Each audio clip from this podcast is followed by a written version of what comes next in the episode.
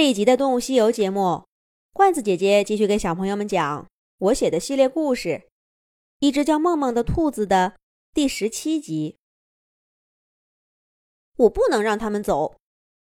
这些小兔子跟我一样，长着蓝色的眼睛，它们也应该跟我在一起，生活在我的梦想家园里。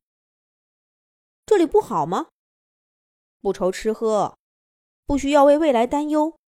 不用担心突如其来的危险，他们为什么不喜欢呢？他们说的那个自由，我知道，可是他们真的知道吗？你怎么不告诉他们自由的代价？我问那只怂恿他们离开的兔子。他们会被狼追，被天上的鹰盯上，让草地上的陷阱绊个跟头。他们会冬天里没吃没喝，夏天又淋了场大雨，还有来自同类的竞争。真到了野外，你愿意分给他们一个舒服的窝吗？还是随随便便的，在靠近地面的洞穴边缘给他们找个住处？看见好吃的，你会悄悄的独享，还是叫他们过来一块儿吃呢？别以为这些我都不懂，伙计。我在外面生活的时间不短，见过的嘴脸多多了。可是，只要在铺满阳光的草地上跑一跑，闻一闻新鲜叶子的味道，再听一听风的声音，这些又算得了什么呢？那些蓝眼睛的小兔子回答我了：“替那个可恶的要带走他们的家伙，他们怎么就信了这样的话呢？”我明白了，我赢不了的。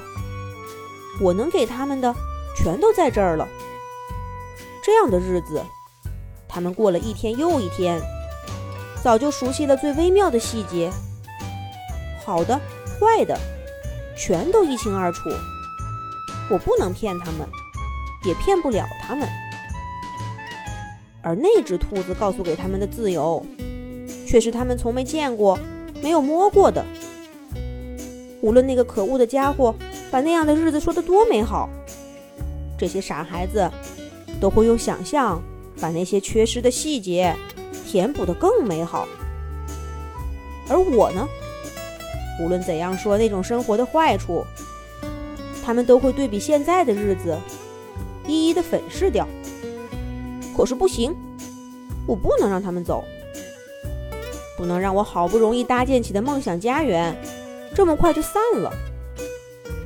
我跳到那个窝上说：“都不许走，这个地洞是我挖的，我不许你们从这离开。”我说的很坚决。那从这儿走吧，这个洞是我这几天挖的，可以直通村口的菜地，谁想用都可以，包括你，梦梦。又是那个可恶的怂恿者，我讨厌这样的语气。他还冲我眨了一只眼睛，真可恶！我怎么给忘了？靠近房子的那个角落，有块地砖是松的。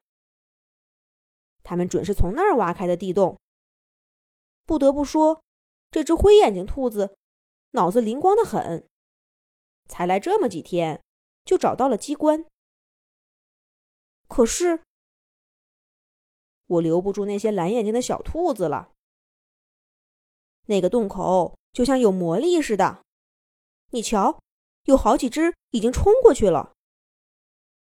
他们看了我一眼，我不知道我是什么表情。从小兔子们的反应看，大概是很凶吧？是不是就像那个小霸王？像谁都没用了。他们躲闪着我的眼睛，一个接着一个，从那个洞口钻出去了。有的跟我道声再见，有的嘴巴一张一合，却没说出话来。我背过脸去，不再看他们。可是可恶的脚步声不停的往我耳朵里钻，我把耳朵折起来也没有用。为什么我的听力这么好呢？要不你也跟我们一起走吧，梦梦。这是谁说的？